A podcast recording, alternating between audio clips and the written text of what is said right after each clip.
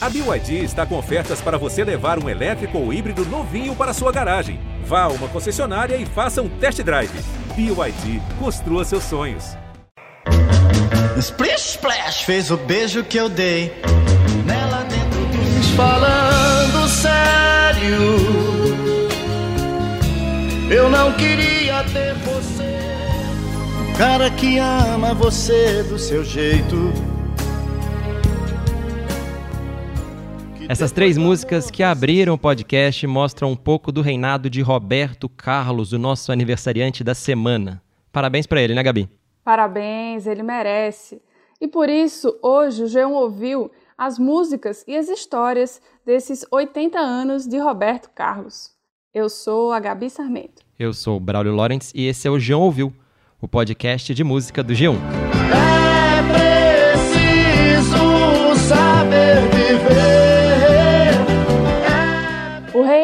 precisa de apresentação, né, Braulio? Mas é de bom tom fazer. Vamos lá. Roberto Carlos Braga nasceu no dia 19 de abril de 1941, filho de pai relojoeiro e mãe costureira, em Cachoeiro do Itapemirim, no sul do Espírito Santo. Ele vendeu mais de 120 milhões de discos até agora, em uma carreira que foi de galã da Jovem Guarda a maior cantor romântico do Brasil. Quero ser a coisa boa, sua vida. Nesse mês de aniversário do Roberto, foram anunciados três novos livros sobre o rei.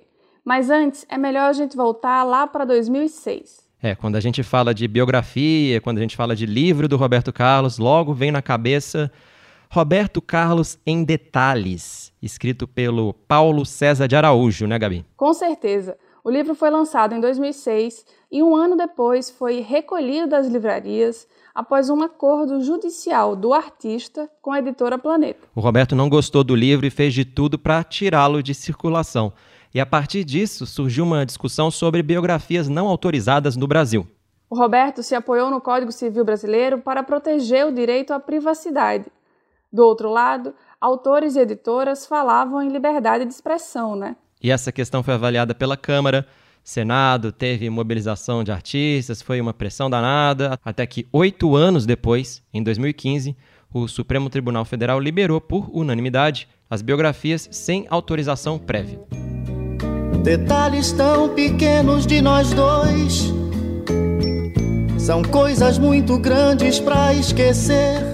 E agora, depois de toda essa contextualização, vamos ao cardápio de novos livros sobre o Roberto Carlos. A começar por Roberto Carlos Outra Vez, que é o terceiro livro do Paulo César de Araújo sobre o rei. Dessa vez, ele vai contar a história do Roberto por meio das músicas dele. Outro livro recém-lançado é Roberto Carlos, Por Isso Essa Voz Tamanha, escrito pelo jornalista JB Medeiros. Essa é a terceira biografia recente escrita pelo JB, que já lançou o livro sobre Raul Seixas e também sobre o Belchior. Uma coisa que vale destacar é que o JB entrevista e acompanha a carreira do Roberto desde 1986. E isso, claro, traz uma proximidade e um lugar de fala e de observação que são importantes. Eu conversei um pouco com o JB sobre o livro e, claro, sobre o seu biografado. Ouve aí. Muito se falou sobre a vida do Roberto, sobre a trajetória dele na música desde o começo da carreira nos anos 60. Qual história tem no seu livro que a gente não costuma ouvir? O Roberto tem as, os tabus, os tabus dele, os tabus em torno da figura dele e os acontecimentos da, da carreira dele foram muito falados, né? inclusive em um livro muito importante que é o livro do Paulo César Araújo, né? Então, é, não dá para você ah, fazer criar um novo acidente fatal na vida dele. As coisas são mais ou menos conhecidas, mas é evidente que conforme você vai pesquisando, as histórias vão surgindo. Elas não são mirabolantes. Não, vão, não vai ter história mirabolante a não ser a não ser as histórias que todo mundo já conhece. Mas, por exemplo, é, as, as, as portas na cara que ele recebeu, sabe? As, as negativas. É, tem histórias, por exemplo, como ele foi à Rádio Nacional tentar, no começo da carreira, acompanhado do Paulo César Barros, que é baixista do Renato e seus Blue Caps, ele foi lá tentar cantar no programa do César de Alencar e ficou duas horas esperando. E no final, o segurança mandou ele embora, porque não tinha mais tempo para ele.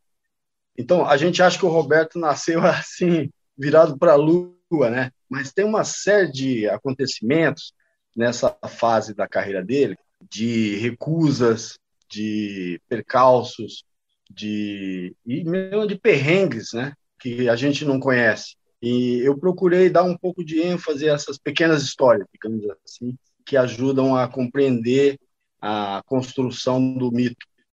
Ele é, o Roberto é um artista que sempre teve muito destaque na, na imprensa, o público sempre teve muita curiosidade sobre a vida dele. Como isso acabou moldando a personalidade dele? Você acha que isso interferiu de alguma forma? Eu acho que isso foi uma, uma intensificação de várias coisas, né? uma intensificação de questões que talvez tenham origens, talvez não, é, tem origens psicológicas, né?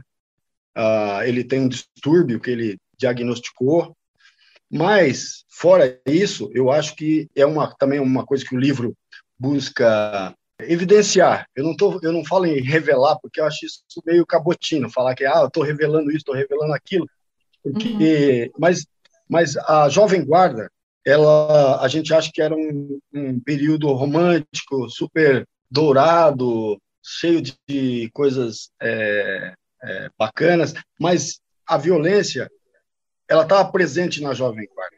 Né? O, o, Erasmo ele teve o carro atingido, acho que por oito tiros, numa cidade em Sorocaba, se eu não me engano, durante uma turnê. O próprio Roberto, para se defender de um tipo de linchamento, no centro de São Paulo, ele sacou um revólver e deu tiros para o alto, é, porque estava sendo provocado.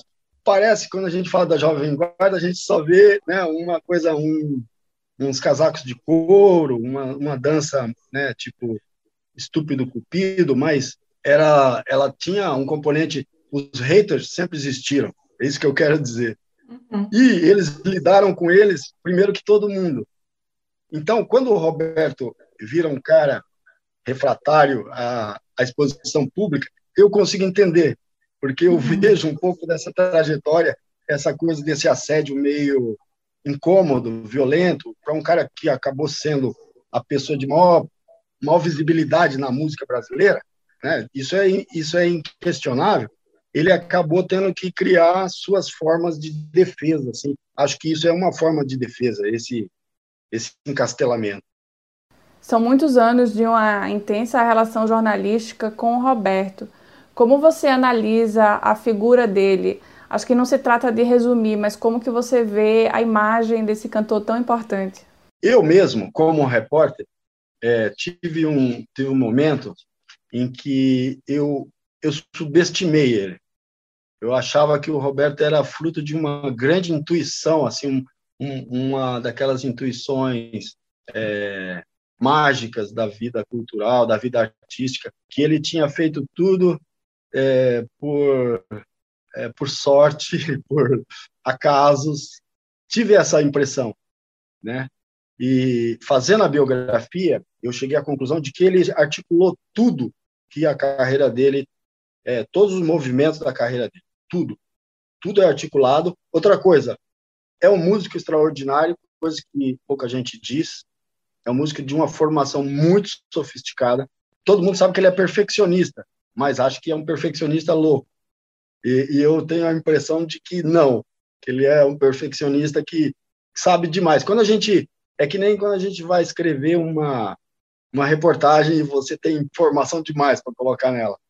E daí você não sabe o que usar e, e é mais ou menos isso. Acho que ele tem informação, tem intuição também extraordinária, tem habilidade e soube se cercar dos caras certos na hora certa. Né? Por isso uma força me leva a cantar. É Outro livro recém-lançado se chama Querem Acabar Comigo, da Jovem Guarda ao Trono, a trajetória de Roberto Carlos na visão da crítica musical. Esse livro é do pesquisador Tito Guedes. Diferente dos outros, esse livro mostra como Roberto foi tratado pela crítica desde os anos 60, ali no começo da carreira. O livro vem do trabalho de conclusão de curso do Tito, que foi defendido em 2019. Eu conversei também com ele e comecei perguntando o que o motivou a pesquisar a trajetória do Roberto com esse recorte. Eu estudei isso justamente por entender que essa relação dele com a crítica é, é, mais específica, é mais singular ainda é, no contexto da música brasileira. Assim, é o que eu digo. É, a crítica musical ela tem, é, ela tem, por exemplo, artistas que sempre tiveram a crítica, quase sempre, assim, do seu lado, apoiando Tom Jobim, Chico Buarque, por exemplo, vários outros. É, por mais que um ou outro álbum não tenha agradado tanto, mas a, eles sempre estavam lá é, ganhando destaque, análise e, e, geralmente muito elogiosas. Por outro lado, você tem artistas que foram totalmente ignorados pela crítica ou execrados, como aquele, esses cantores chamados bregas, né? o Reginaldo Rossi, o Valdir Soriano, a crítica nem, nem dava muita bola para eles assim. E o Roberto fica um pouco, ele fica, ele, ele é muito singular porque ele fica um pouco entre os dois assim. O Roberto ele a partir do final dos anos 60 até agora, até pouco tempo assim, até os anos 90, todos os discos dele ganhavam muito destaque, ele sempre estava nos cadernos de cultura, ganhava análises aprofundadas, mas ele era, mas ele não tinha esse respaldo de prestígio simbólico que outros artistas da MPB, como o Chico o Tom Jobim que eu citei, tinham.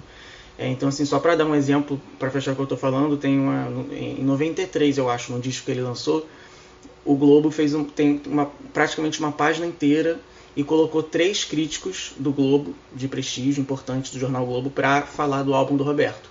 E o subtítulo é Críticos do Globo reprovam o novo disco de Roberto. Então, assim, os três estavam batendo forte, estavam reprovando, mas tinham três críticos importantes numa página inteira é, falando dele. Então, assim, isso, isso é, é, meio inédito, assim, eu acho. De, é um artista que ele é importante o suficiente, ele é relevante o suficiente para ter três críticos falando simultaneamente do disco, ocupar uma página inteira do Globo, mas, to, mas os três estão reprovando. Assim. Então, essa complexidade que, foi dessa complexidade que eu parti. No livro, o Tito deixa claro que a relação da crítica com os discos do Roberto sempre foi ambígua. Oportunista, mestre, comercial, ultrapassado, rei, apelativo, cantor excepcional são exemplos de formas que os críticos descreveram Roberto ao longo do tempo.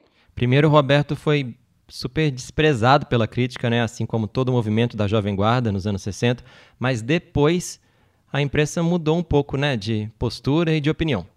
Pois é, rolaram algumas chancelas, digamos assim, de intelectuais e artistas importantes, e aí o jogo começa a virar um pouco. Eu pedi para o Tito explicar um pouco mais o que aconteceu. Como você falou, assim, nesse período inicial da Jovem Guarda, era era aquela visão assim, ele era quase vilanizado, assim, não só pela crítica musical, mas por vários outros setores, pela própria MPB, por exemplo, assim, que era a Jovem Guarda, era, é, para as pessoas a Jovem Guarda era assim, eram os alienados, os que estavam a favor da ditadura, os que eram entre, é, entreguistas, que estavam a, a, é, a, serviço da música americanizada contra a cultura brasileira. Então era essa a crítica musical compartilhava muito dessa visão assim. E depois, e aí a partir de 67 começam a ter esses vários fatores assim. Então, por exemplo, em 60, já em 66 o Augusto de Campos é um desses primeiros ele era um grande defensor da bossa nova e ele escreve um artigo muito que depois ficou muito famoso porque foi publicado num livro em que ele diz que o Roberto Carlos é, por mais que ele fosse associado a essa essa a toda essa, essa essa música sem valor estético da Jovem Guarda era quem tinha a maior influência do João Gilberto naquele momento, assim, da, do, do, canto cool, do canto moderno, que os artistas de MPB, segundo Augusto de Campos, não tinham. Os artistas da Tropicália gravaram Roberto. Em 68 ele ganha o Festival de San Remo, que era um, um festival dos mais importantes de música popular do mundo, assim, na Itália. Ele é o primeiro artista internacional a vencer esse festival, cantando uma música romântica, e aí ele já passa a ser é, considerado um grande cantor, um intérprete fantástico, assim.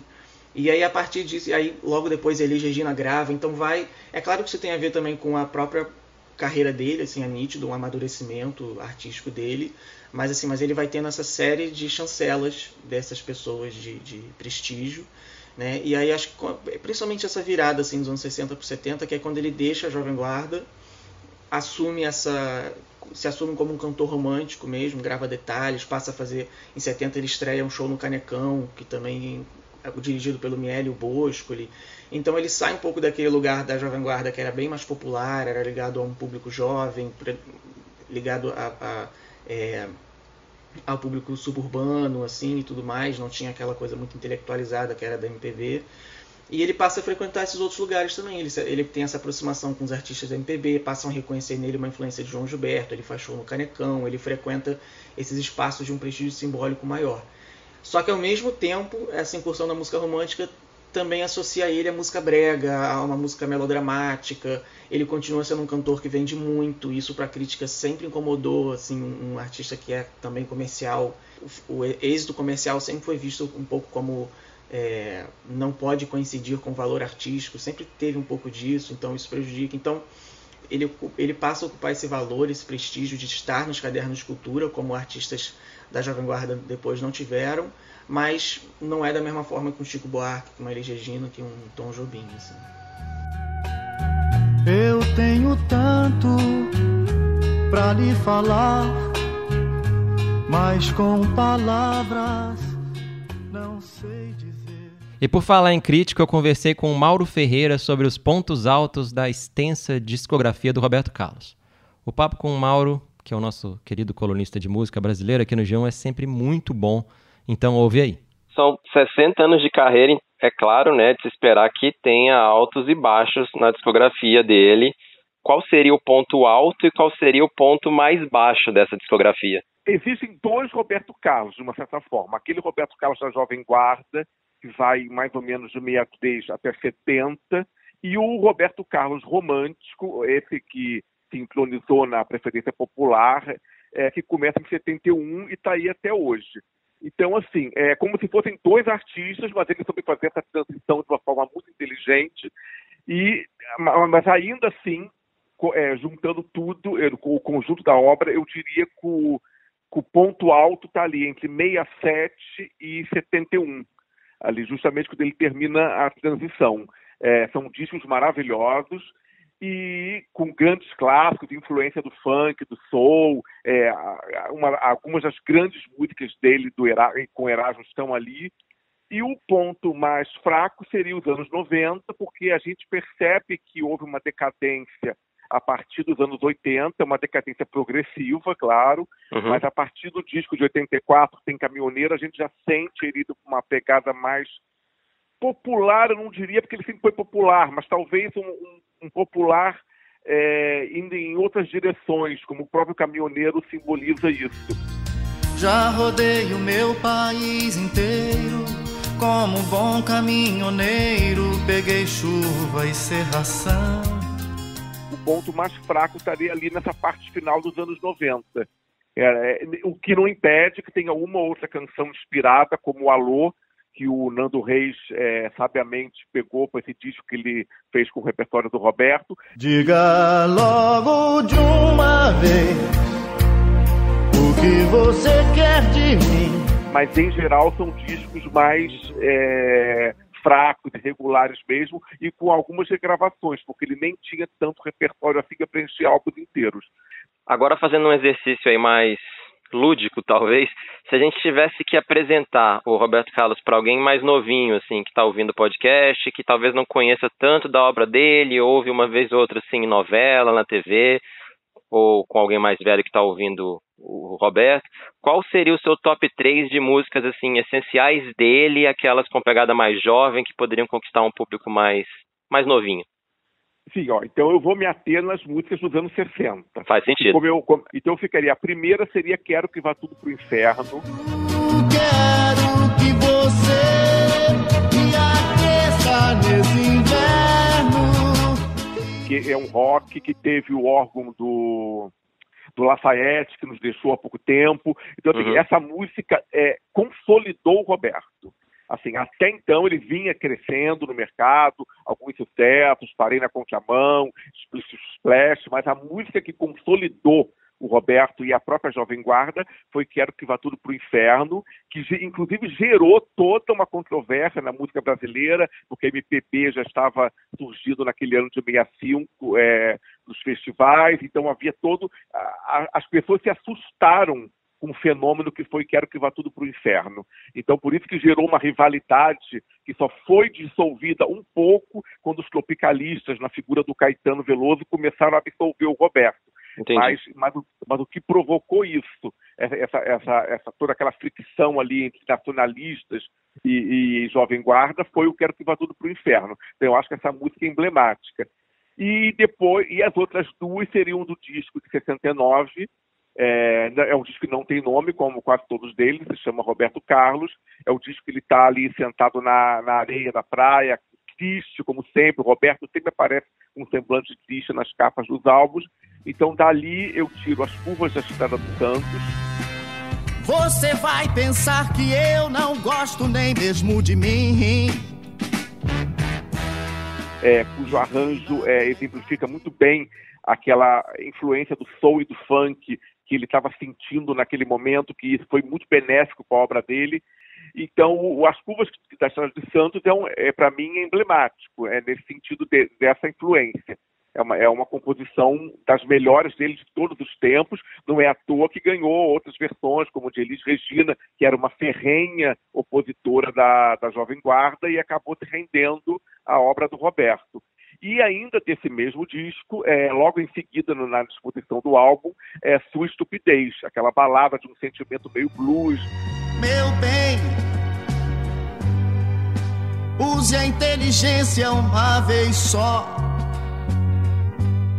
É, é uma grande composição do Roberto. Ela também ganhou outras votos, como a da Gal Costa no, no show Fatal, que também virou um clássico da Gal. Então ali, por esse, é, né, nesses três, essas três músicas, eu acho que elas são distintas, mas elas cobrem o, mais ou menos o que o Roberto fez de mais importante naquele período da Jovem Guarda. Nesses 15 anos do G1, a gente já cobriu muito especial de fim de ano, muita turnê, muito cruzeiro, emoções em alto mar. São tantas emoções, Gabi, mas quem mais cobriu eventos, quem mais viveu emoções ao lado do rei é um cara chamado Henrique Porto, que foi repórter do G1 Pop Art, trabalhei com ele no G1. Hoje ele bate cartão lá na Globo News.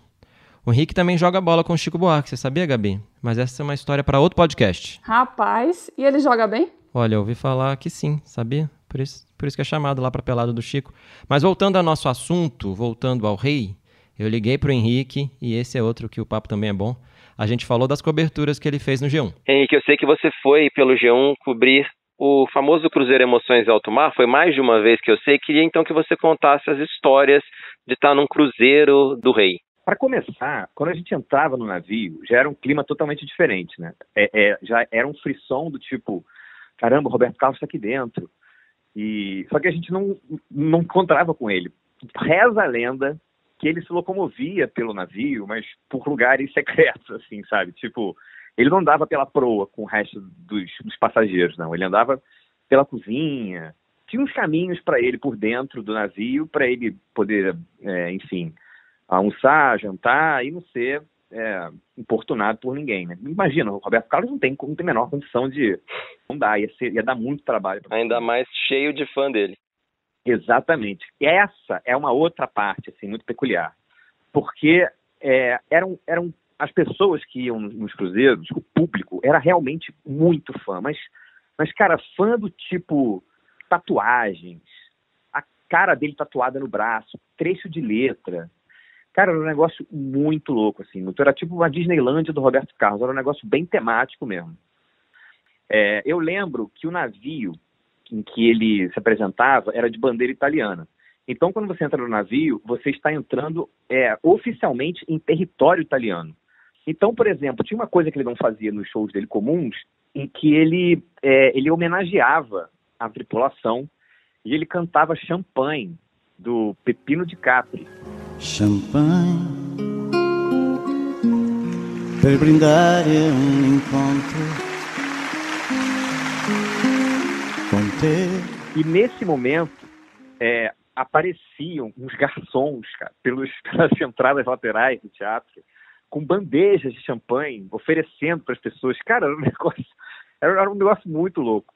E ele, quando cantava essa música, ele aparecia vestido de comandante, com cap, sabe? De, como se fosse o comandante do navio. Cara, era um negócio muito, muito louco, assim, muito divertido. E o que dizer dos especiais de fim de ano? Muita gente conhece o Roberto Carlos, né? Tem esse contato no fim de ano no especial TV Globo com ele e você foi na gravação. Como é o bastidor de um especial assim? Tem coisa diferente? Tem coisa que rola lá que a gente não vê na TV? Cara, também é legal o especial porque como o Roberto Carlos sempre, também é muito diferente do o, o clima, inclusive, porque como está sendo gravado para televisão, um especial, então tudo tem que ser ali seguido à risca, nos mínimos detalhes, não pode ter erro, errou, volta. E tinha uma coisa legal que, como os especiais ele sempre levava convidados, ele, acaba, ele acabava fazendo números diferentes que ele não fazia nos shows dele é, usuais. Então, se eu não me engano, é, no ano que eu, que eu cobri foi aqui no Rio o show. É, ele convidou Michel Teló e cantaram juntos. Ah, cara, eu não tô lembrando o nome daquela música. Aquela música mega sucesso do, do Michel Teló na época. Ah, se eu te pego? Ah, te pego, exatamente. Cantaram juntos.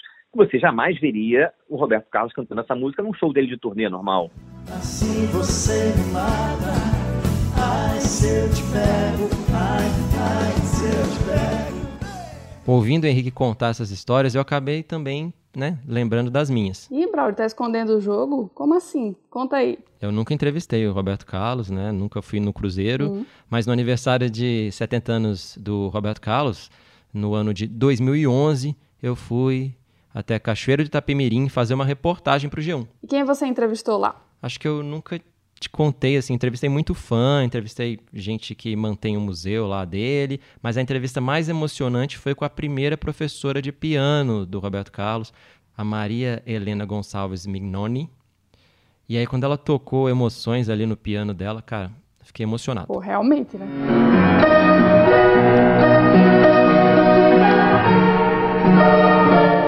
Ela contou os primeiros passos do rei na música. Ele veio estudar piano com mais ou menos uns 12 anos, 13, mas estudou porque ele procurava música, entendeu? Não é que ele quisesse ser pianista nem nada, não, que ele não tinha tanto dom para ser pianista, mas era a música que atraía. E, e aqui em Cachoeira ele era um, um ídolo danado, já pequeno já estava, já tinha uma legião grande de súditos. A professora e pianista morreu em 2016, aos 88 anos. Ela deu aulas para o Roberto Carlos no Conservatório de Música de Cachoeiro, antes dele se mudar para Niterói, no Rio, dois anos depois, em 1956. Amigos eu ganhei, saudades eu senti partindo. Nessa mesma viagem, nessa mesma reportagem aí, Gabi, eu também acabei indo para Campos de Goitacazes, que fica no norte do estado do Rio de Janeiro.